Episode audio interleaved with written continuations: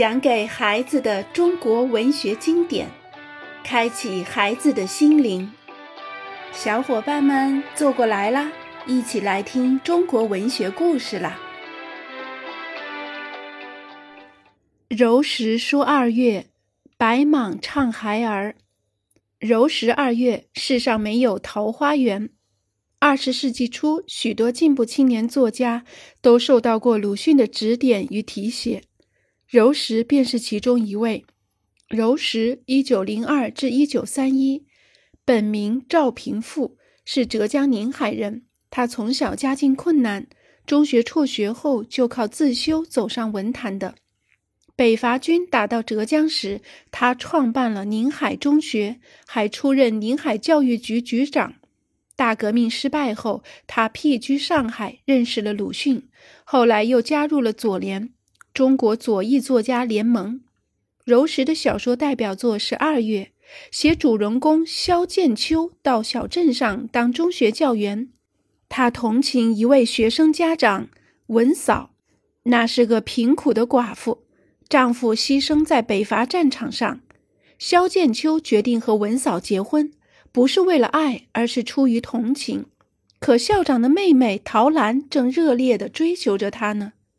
陶兰是五四新女性，有知识，有理想，讨厌平庸世俗的一套，做起事来我行我素，才不在乎别人什么。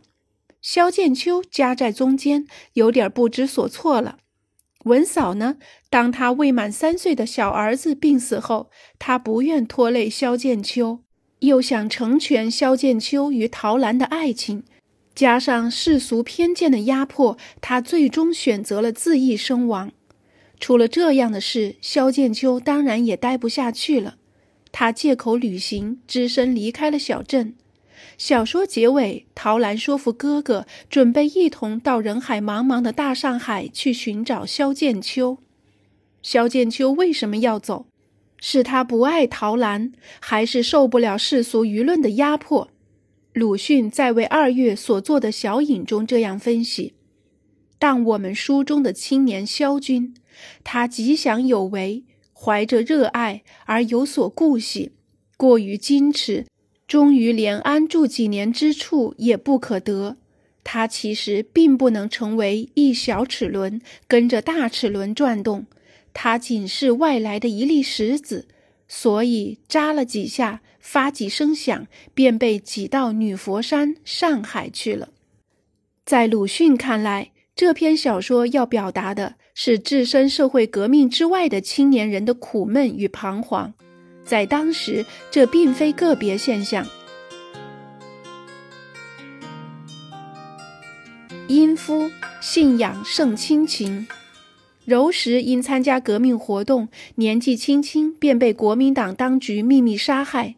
一同遇难的还有四位，即殷夫、胡也平、冯羌女和李伟森，即左联五烈士。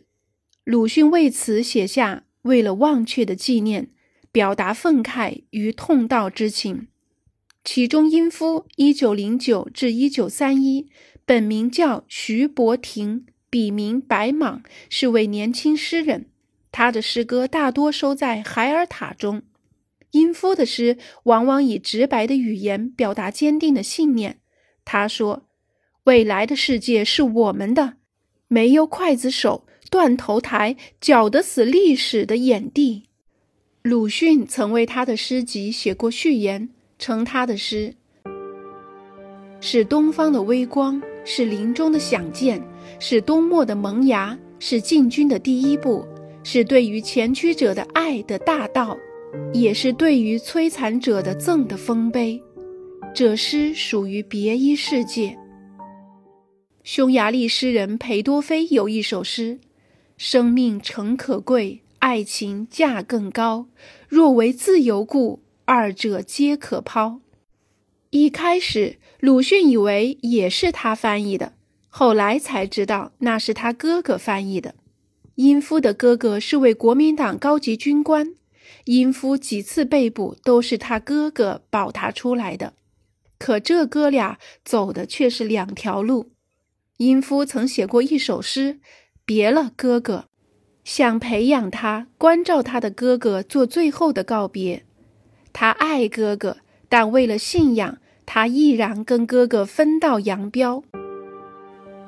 别了，哥哥，别了。此后各走前途，再见的机会是在，当我们和你隶属着的阶级交了战火。这种坚定的信念真的令人感动。五烈士之一的胡也平也是左联成员，写过长篇小说《光明在我们前面》等。他的妻子就是著名女作家丁玲。后面还要说到，另一位烈士冯羌是位女性，又名林梅，也因参加左联跟柔石，因夫一道被捕，死于龙华监狱。她留下的唯一作品。重新起来，直到二十世纪八十年代才出版。